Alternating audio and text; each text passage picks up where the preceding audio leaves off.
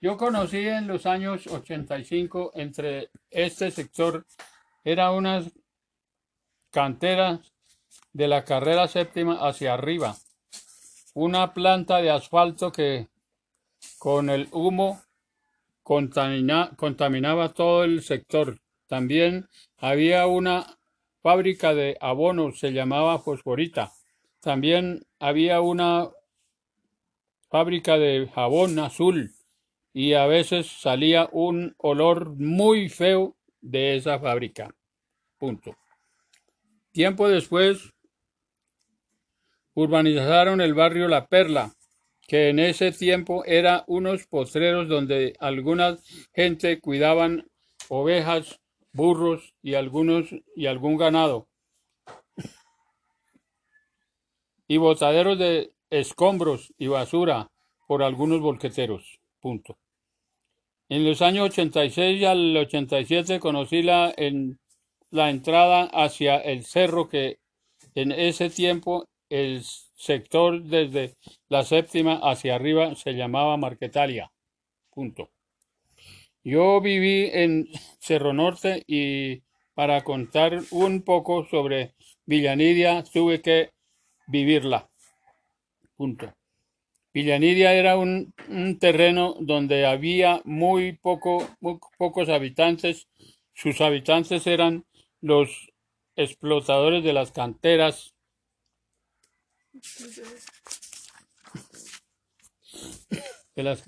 explotaban arena, piedra y recebo, y estos materiales los vendían y le tenían que dar una parte al dueño del terreno, que era el señor Alfonso Cortés Cortés. Estos habitantes vivían en el mismo sector, muy cerca de donde trabajaban. Vivían algunos en, en ranchos de latas, cartón, te- tela asfáltica, etc. Había como cinco familias que vivían en, en, unos, en unas carrocerías de buses viejos. Allí tenían sus dormitorios, sus cocinas.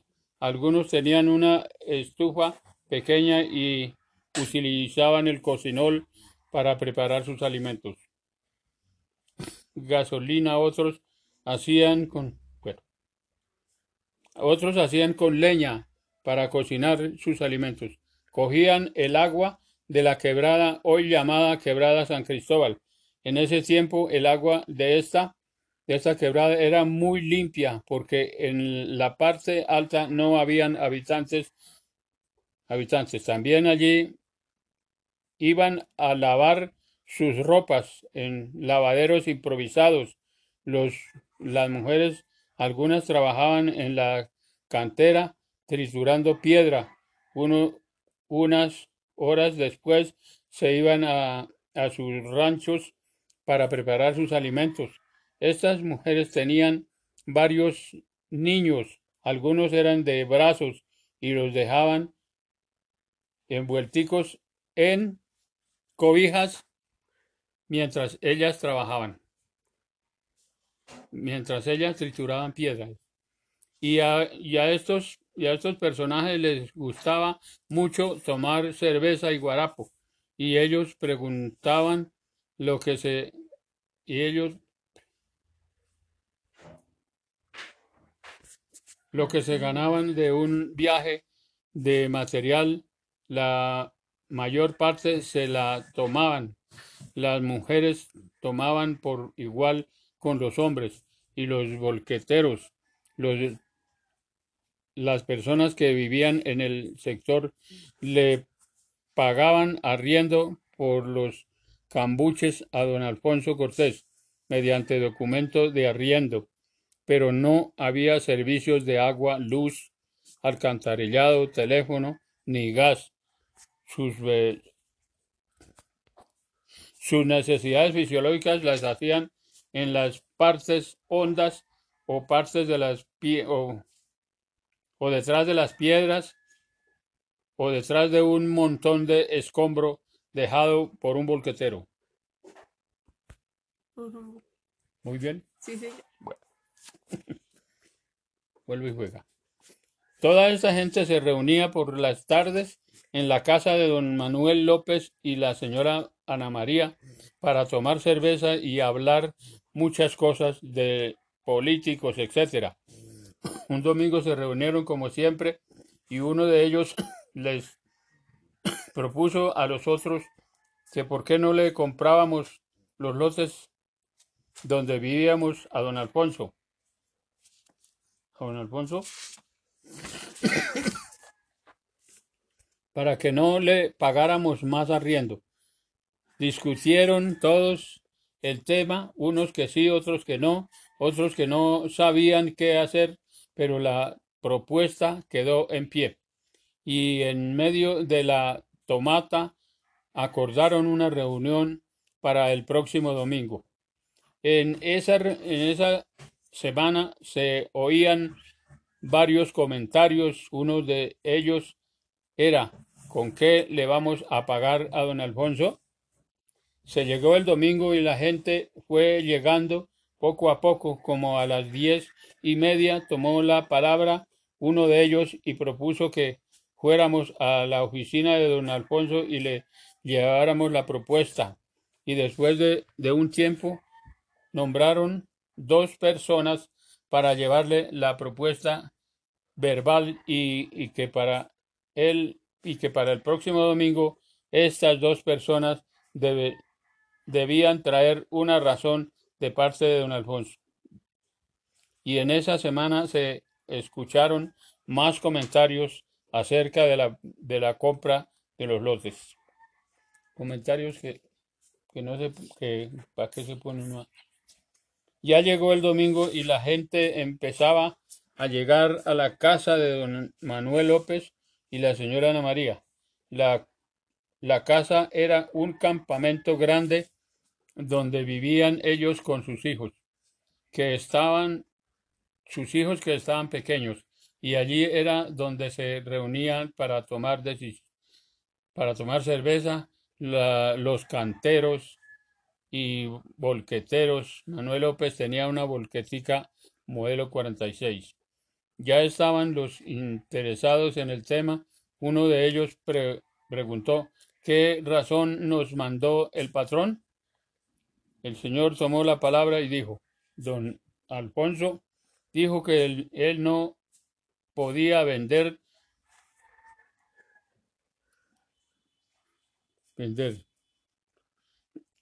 loteado porque lo, de, lo, lo declaraban como urbanizador pirata y que tenía que primero poner todos los servicios públicos para poder vender y que para eso se le iba mucha plata y que él no tenía, pero que había hablado con su abogado y él le dijo que le podía vender a una junta de acción comunal constituida con personería jurídica.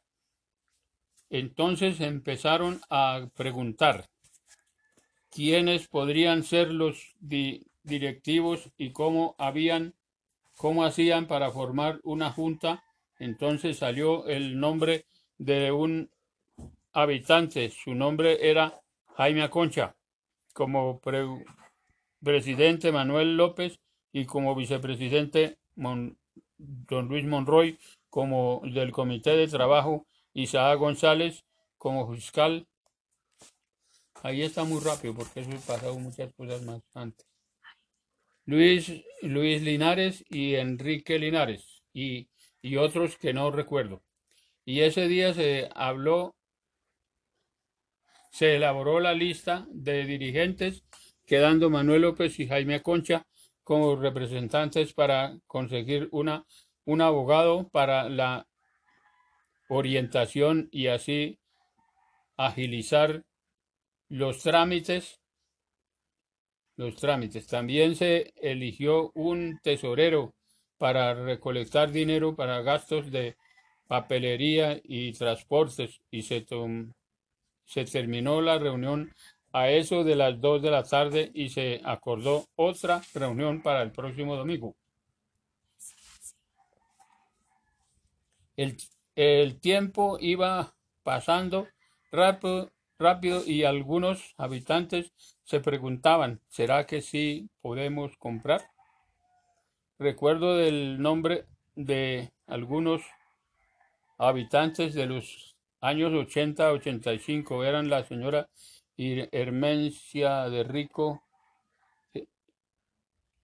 Ismenia de Rico, que ya falleció, ya falleció los dos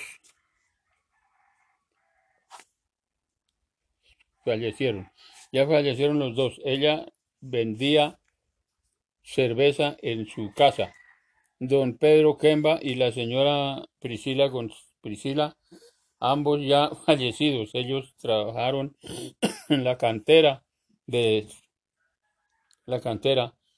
La señora Hermencia de García y su, esposo, hoy ya fallecidos, don ah, don Evangelista Ochoa, buen colaborador, don Desiderio Oliveros, ya fallecido, don Isidro Muñoz y su esposa, la señora Pura, ya fallecidos, la señora Lilia, Lilia Quijano, ya, ya fallecida, el señor Cristóbal Macías, ya fallecido y, queda la señora Carmenza que toda su, su vida ha tenido una tiendita y vende cerveza. En ese tiempo no subía el carro de la cerveza ni el, ni el de la gaseosa. Entonces tocaba traer la, la cerveza en burros. Doña Hermencia tenía dos Doña Ismenia tenía dos burros, doña Carmenza tenía otros dos burros.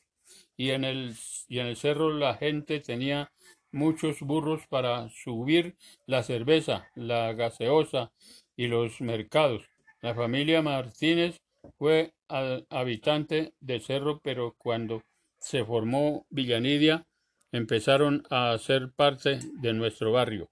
La señora eh, Emita y don Lucinio, Lucinio ya fallecidos, don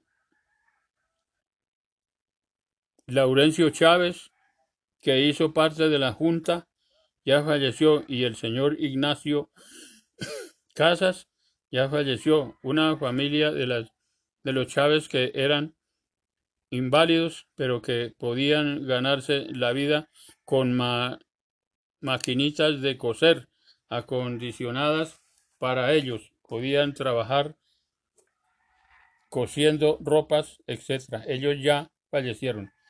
Eso es... Apáguelo mientras leo.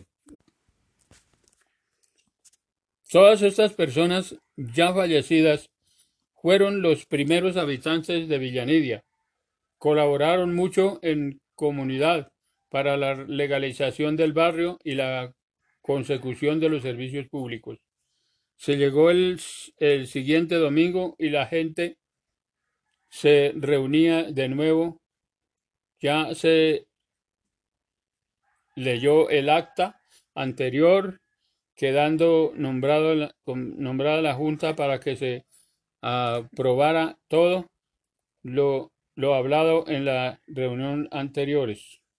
Y se hacía una colecta para los gastos de la Junta, también se dijo que había que conseguir un ingeniero o arquitecto para elaborar el plano del loteo del barrio y uno de, los participantes dijo que, que, don Alfonso Cortés tenía uno, uno que fue el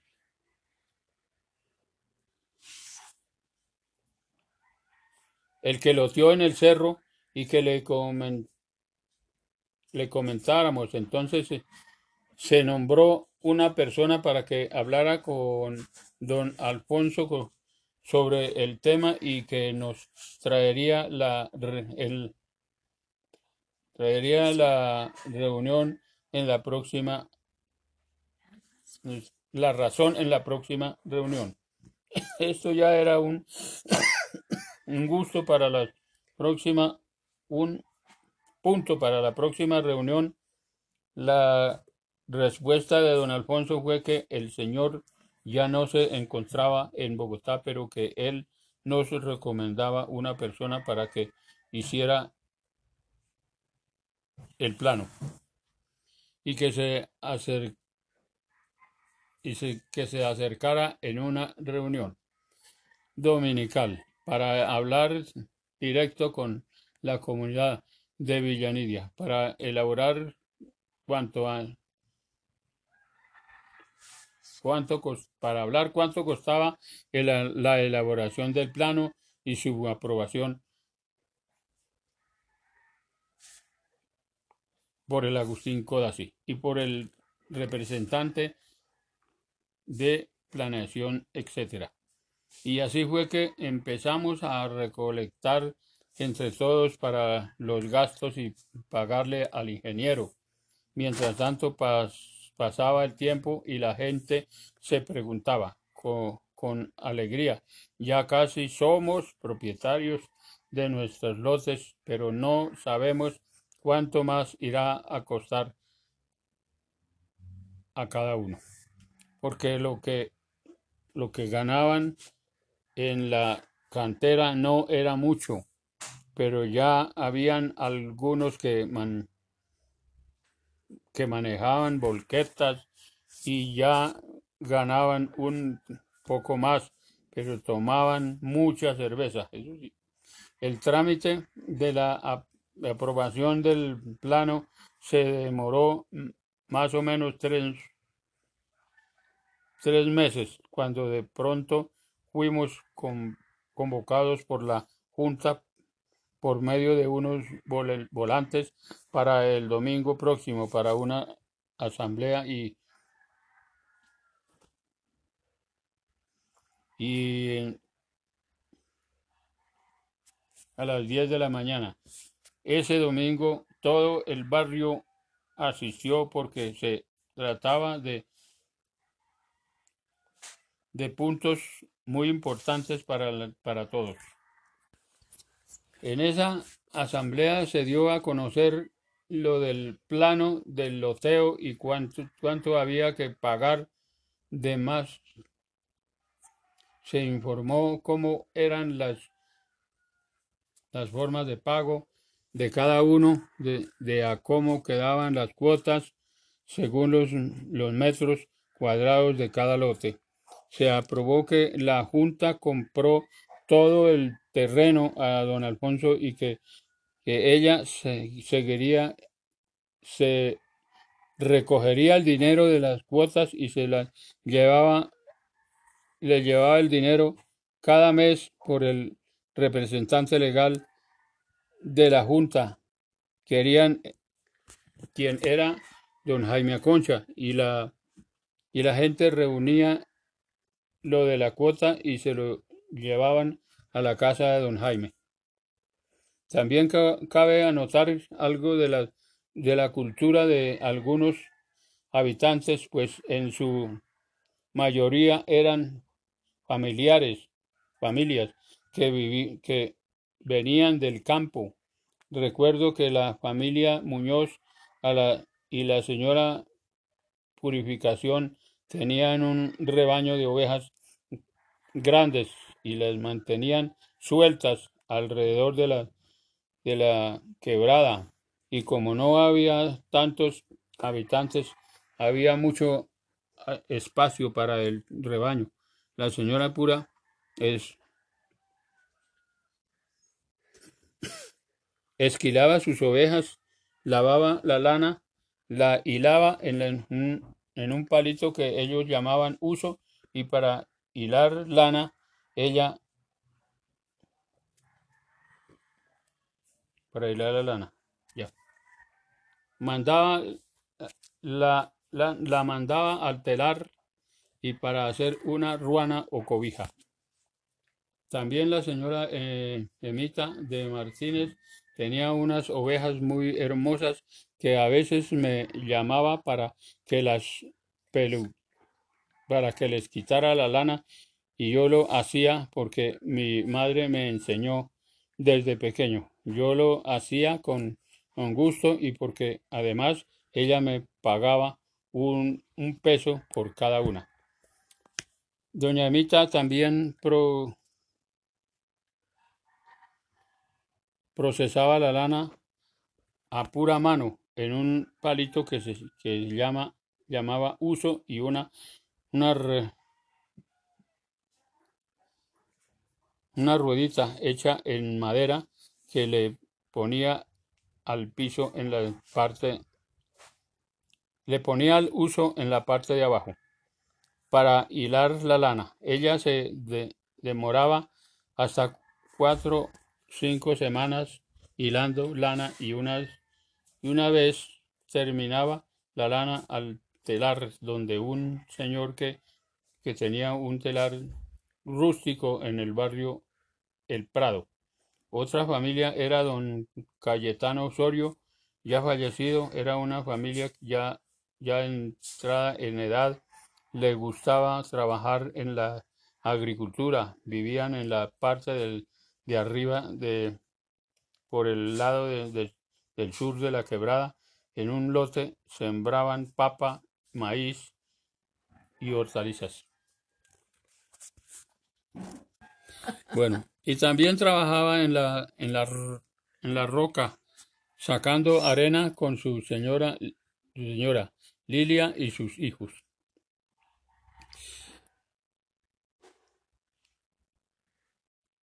En una asamblea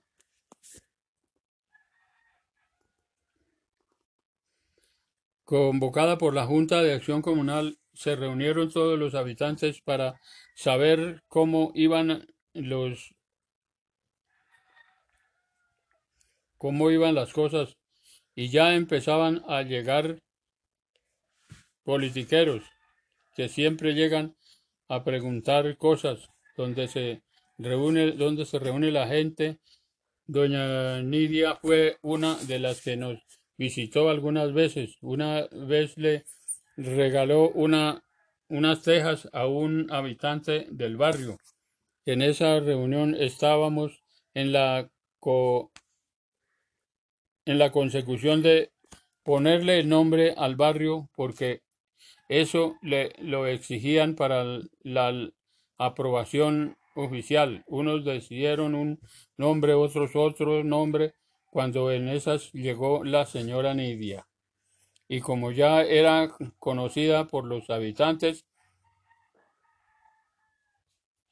algunos la vieron llegar, todos gritaron, llegó doña Nidia. Uno de ellos gritó en los en, en- los en voz alta que se llame Villanidia, que se llame Villanidia. Y todos aprobaron ese nombre para el barrio. La señora Nidia hizo la solicitud de un teléfono mensajero para el servicio de la comunidad, pero lo, lo instalaron en una parte y la, y la gente lo dañó. Entonces so- solicitaron un teléfono por cuenta de la Junta para instalarlo en la casa de don Manuel López. También se aprobó la de, de las de las cuotas de la gente le entregaban a don Jaime Aconcha y en eso salió un señor diciendo que a don Alfonso no le había llegado nada y que los y, y que los intereses iban corriendo porque la Junta había firmado un contrato an- entonces averiguaron eh, y don Jaime había gastado el dinero en algo personal, pero se comprometió a devolverlo en esa, eh, a devolverle esa plata eh, lo más pronto.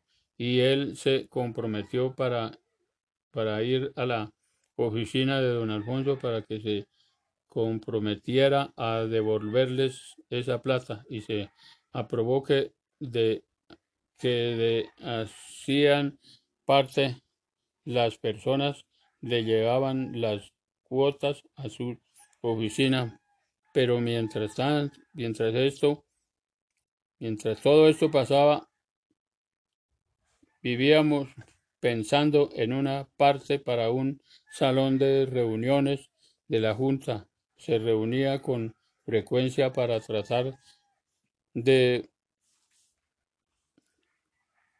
de darle de qué la solución a los problemas que siempre se, se presentaban. Cabe anotar que los habitantes del barrio tenían la, de costumbre con la luz de costumbre con cables añadidos. Las partes eran varias de, al, de varas de eucalipto que los habitantes traían del bosque de, de Barrancas. En una reunión se acordó que, que le iban a decir a don Alfonso que les dejara un lote para construir un salón comunal y fue así que nos llamaron a una reunión para decirnos que don Alfonso sí nos daba un terreno para que el barrio se encargara de, de adecuarlo porque quedaba en una zona donde habían eh, donde habían explotado y sacado material como arena, piedra, recebo. Pero como el barrio no tenía plata para, para pagar una, una máquina, nos tocó a pura mano de pico y pala, barra, carretillas y trabajar varios domingos para, para emparejar el sitio. Entonces alguna, alguna vez habían visitado el barrio unos unos qué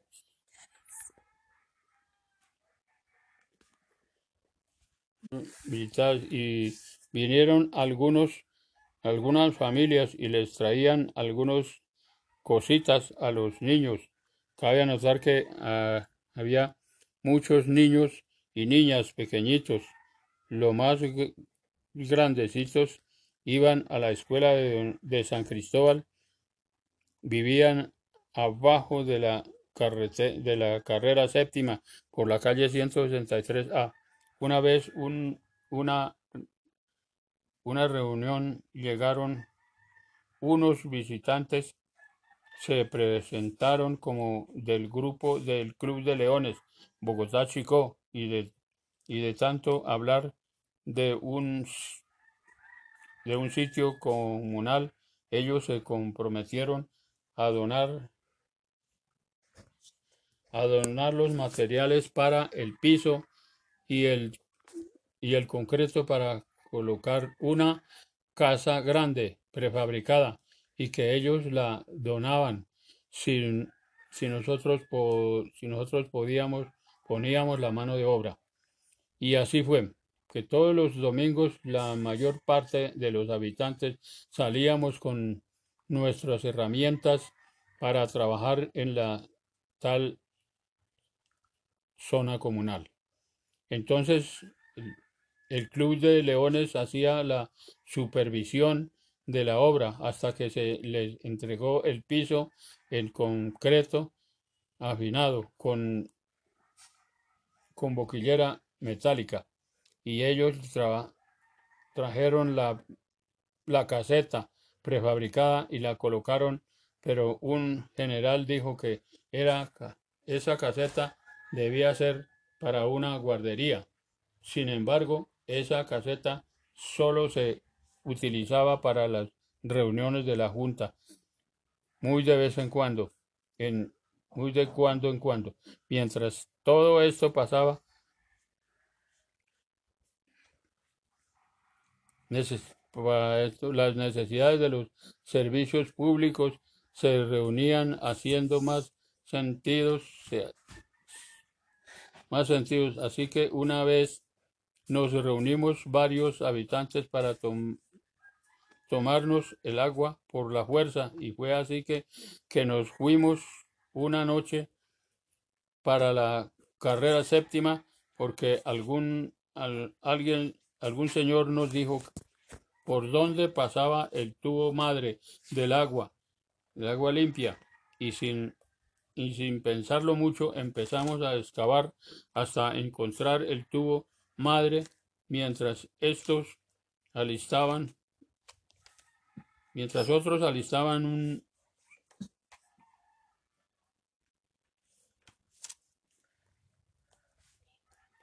un, la- un lado en galón un galap, instalando un galápago de 12 pulgadas y otros hacían la excavación por donde debía subir la manguera.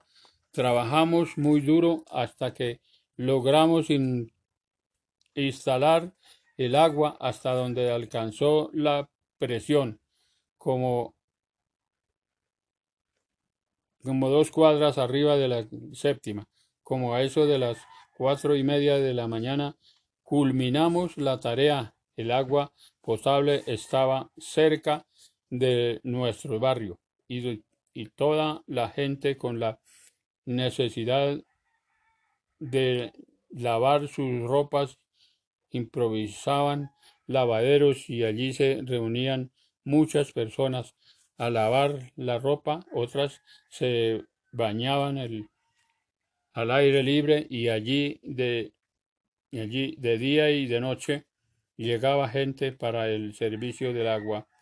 Todo esto sucedía en, los años 80 al 84, pero la Junta ya di- dirigida por Manuel López reunía con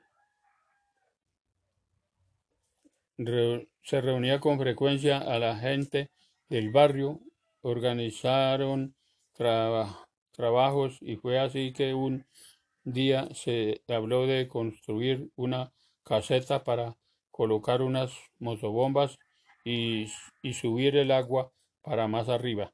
La propuesta de la Junta les pareció buena, pero había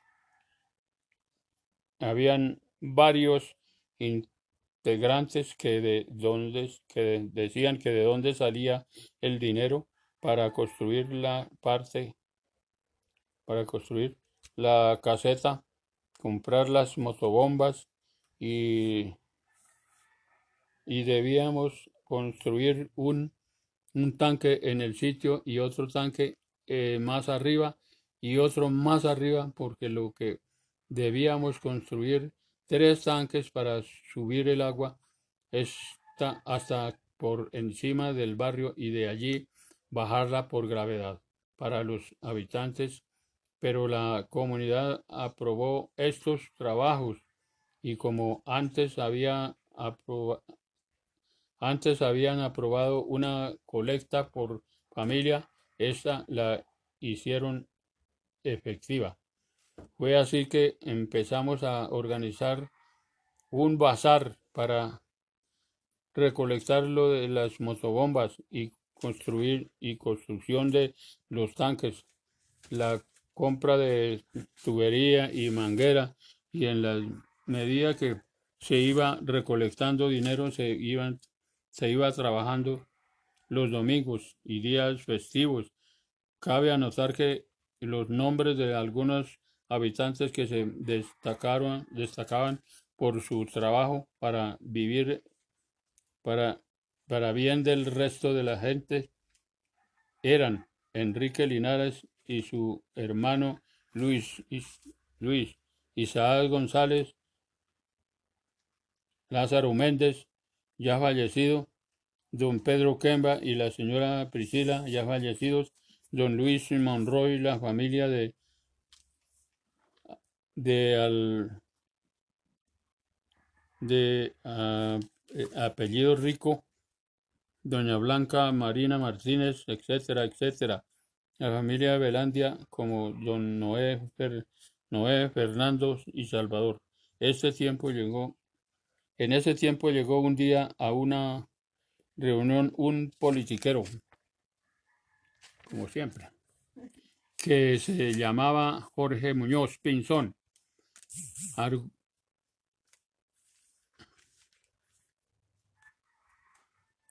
Era representante del consejo. Y se hizo muy amigo de todos y los domingos vivía y trabajaba venía y trabajaba con nosotros echando pica y pala mezclando cemento alcanzando bloque etcétera etcétera. Y tomaba pola con nosotros y a veces también compraba cerveza y, y este señor nos colaboró con 200 metros de tubería para subir el agua. Esta hasta el subir el agua hasta el último tanque que todavía existe arriba, al lado de la casa de don Pedro Martínez. Fue la construcción de tres tanques, uno en donde llegó la, la presión del agua, otro en la parte al salón comunal y que todavía no existía, todavía no existía. Y el otro arriba en, al pie de la casa de don Pedro, que, Pedro Martínez, que todavía no existía en ese tiempo. Vivía la señora Aurora López en una casa prefabricada muy al pie de la quebrada. Esta señora colaboraba mucho en la comunidad. Yo recuerdo que entre todos construimos el primer tanque y pero para pero para instalar la primera bomba teníamos que construir una caseta y una y una habitación para una persona que cuidara la bomba. Por, por eso nos por eso nos vimos en la necesidad de construir una vivienda para una familia y fue así que en el barrio había una familia muy pobre que tenía tres niños pequeños y el señor se llamaba Isidro y, y pagaba arriendo en la casa de don Manuel López. Nosotros con la ayuda de todos por medio de, recolectas y fiestas construimos una pieza y una cocina pequeña para esa familia y ellos vivi- vivieron un tiempo y cuidaron las bombas que llevaban el agua hasta el salón comunal. Luego se hizo la construcción de un nuevo tanque en el que de donde hay hoy existe el salón comunal y se instaló otra bomba de, menor capacidad para subir el agua hasta el tercer tanque.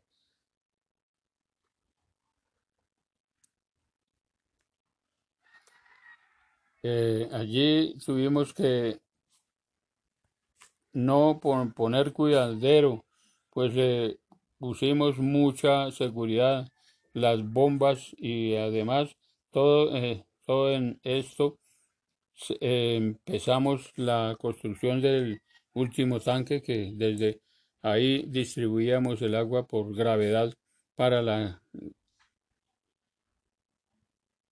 para los hogares de Villanidia. Cabe anotar que durante todo esto trabaja, todos estos trabajos, los que no nos ayudaban con trabajo, los que no ayudaban con trabajo colaboraban con cerveza o algo de dinero. Y eso nos y eso nos animaban nos animaban a seguir con la con la causa también. Eh, también ahora recuerdo a los personajes que que tuvieron mucho que ver con los trabajos que se y iban adelantando los, los domingos en el barrio. Eran don Juan Guzmán, don Julio Quintero, Chorola. Después se unieron otros personajes como don Laurencio Chávez, Ignacio Casas, Luis Oliveros y otros que en el momento no recuerdo. Déjeme descansar un poco. Ya pasaban los años y la gente tenía que entregarle a una a, a una nueva una nueva junta y para eso se tenía que hacer una asamblea general y en ese tiempo en un habitante del barrio le gustaba la politiquería y, y sabía hablar y cómo, y cómo dirigirse a la gente con sus discursos de politiqueros de turno. Y el señor Luis Villamil Chunchullo y la comunidad lo eligió a, a él para presidente de la Junta. Él colaboró con la consecución de la pavimentada de la de la de la vía principal al Cerro Norte. También logró la ayuda del gobierno para un salón comunal grande de dos pisos y con un con un encerramiento muy bonito, pero antes de esto la comunidad y la junta habíamos, habíamos trabajado para la consecución de, una, de un parque en la zona norte, a orillas de la quebrada. Allí construimos una mini cancha con muro de contención y por la parte de, de abajo la lo rellenamos con, con escombro que don Manuel nos traía en su volqueta. Y en esa y en esa cancha el comité de deportes del barrio organizaba eventos deportivos con, con jóvenes y niños, pero pasó el tiempo y esto y este parque se convirtió en una guarida de marihuaneros y, y ya la gente no podía ir al parque por, por miedo, pero la pero la cancha había sido enmallada por otros por tres lados para, para comodidad de los que jugaban allí. Hoy en día no existe esa cancha porque construyeron obras de mitigación por parte del gobierno cuando cuando Peñalosa era el alcalde Hoy existe un salón comunal grande gracias a las gestiones que hicieron los anteriores presidentes con la aprobación de la comunidad, como lo fueron Jaime Concha, Manuel López, Guillermina López Correa, Enrique Linares, Luis Alberto, Luis Alfonso Villamil, Estela Velandia y hoy don Rito Antonio Rodríguez. Historia de lo Historia del Hogar Infantil Villanidia. Algunos padres de familia que tenían niños pequeños y algunos ya, ya, se que tenían que ir a trabajar, dejaban los niños solos, a veces al cuidado de los hermanos menores o mayores o de las abuelas.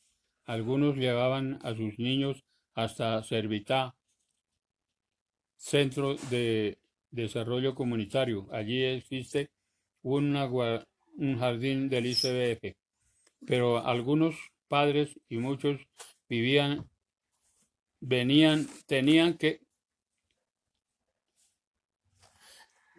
quedaba, les quedaba un poco difícil la llevada y traída de los niños. Entonces se reunieron algunos padres para hablar sobre el tema y le comentaron al, el problema a la directiva del hogar infantil en Servitá y, y, y ella le gustó la propuesta que si se organizaban las madres podían formar un jardín en el barrio y, y haciendo varias reuniones en una casa y otra, se logró la siguiente, lo siguiente, que la directiva de Servitá elaboraba un con algo, colaboraba con algo de mercado y leche para que se empezara un jardín en el barrio, pero no había un sitio adecuado para esto. Por fin de tanto buscar un sitio, encontramos un saloncito en arriendo. Y en la casa que era de don Evangelista Ochoa. Los padres de familia se comprometieron a pagar 300 pesos 300 pesos de arriendo y allí era esa casa empezó a funcionar el jardín. Con ayuda de algunos padres y madres que creían en la reunión y organización algunos padres llevaban algo de mercado para la comida de, de algunos niños que ya reunían algunos niños que ya recibían atención. Pero mientras todo esto pasaba, las, pues, los problemas se agrandaban por, porque ya había muchos niños y el espacio era muy pequeño. Y las madres que atendían a los niños les faltaba les faltaba capacitación por lo que debían ir a Servitá para estudiar, y a veces faltaban, faltaba comida y también un sitio para la reunión de, de los mismos. En esa casa no duró mucho tiempo el jardín, puesto que no se alcanzaba a reunir lo del arriendo, porque los padres y si daban para una cosa, no daban para otra. Pero los padres y madres se reunieron, se seguían reuniendo por las, por las noches para buscar una solución los problemas que se venían presentando. Entonces algún, alguien dijo de la caseta grande que había donado el Club de Leones para la, para la comunidad. Esta caseta permanecía cerrada, pues solo la utilizaba la Junta cuando se reunía cada dos meses. Ya se acabó Los padres de familia en, en una reunión nocturna comentaron sobre la caseta. Yo estuve presente cuando el Club de Leones hizo la entrega oficial de la caseta al barrio la que participó fue la maruja nomás. Me acuerdo que del barrio tuvieron presencia, tuvimos presencia solamente tres personas de la comunidad que fueron Maruja López, Luis Monroy y Salvador Velandia.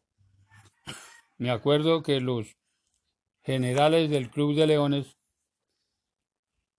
colocaron una placa en la esquina de la caseta en homenaje a un general ya fallecido que lo llamaban Eduardo Molano M.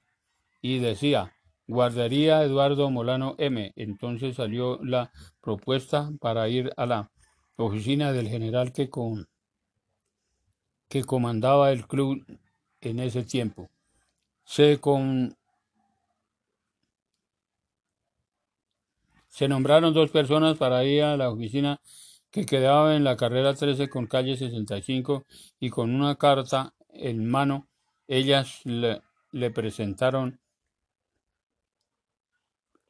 le, le, plantearon la situación al general y éste les dijo que sentía que, que tenía que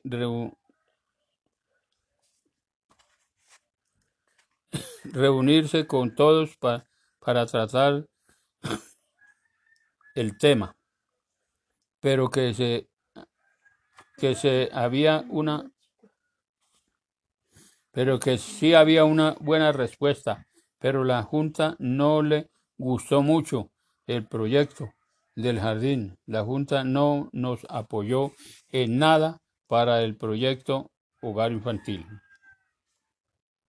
Pero al final sí se hizo el jardín. ¿Sí? Sí. Ahora Por eso es que hay falta ahí para Pues arriba. ahora- Don Salvador, ¿le puedo hacer algunas preguntas? Claro que sí, depende. ¿Estas canteras que usted habló en, en la formación todavía existen?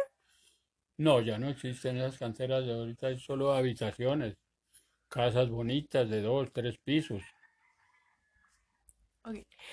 Eh, ¿en qué año se legalizaron, legalizaron los servicios del agua, la luz, eh, la telefonía? Eso ya fue como en el año 92, 91, 92, por ahí, ya no recuerdo sí, pero ¿Usted fue partícipe de todo este proceso de... siempre yo fui participante en todo, en todas las, la- las organizaciones y además porque me, me gustaba en ese tiempo participar mucho, porque se veía la necesidad de participar, se veía la, la necesidad de colaborar. ¿Qué edad tenía usted cuando todo esto ocurrió? 35 años, ¿Ya estaba casado? Sí, en Villanilla sí ya estaba casado y ya tenía tres hijos. ¿De estas familias hay descendientes o el linaje de esta familia ha seguido en este barrio? Sí, por ejemplo, aquí hay, están viviendo mis dos hermanos, eh, mis cuñados, viven aquí en este barrio. ¿Usted cómo se sintió en todo este proceso para formar el barrio? Pues por unas partes, me en algunos casos me sentía feliz porque estaba trabajando, pero en otras veces me sentía muy aburrido y triste porque había mucha gente que lo criticaba a uno, lo tildaba de, de sapo, lo tildaba de, de- porque a algunas personas nunca les gustó la organización, no les gustaba sino tomar cerveza. Entonces, como yo no tomaba cerveza con ellos, por eso me odiaban. Bueno, muchas gracias por contarme esta historia y Bueno, muchas gracias. espero que les sirva de algo. Gracias.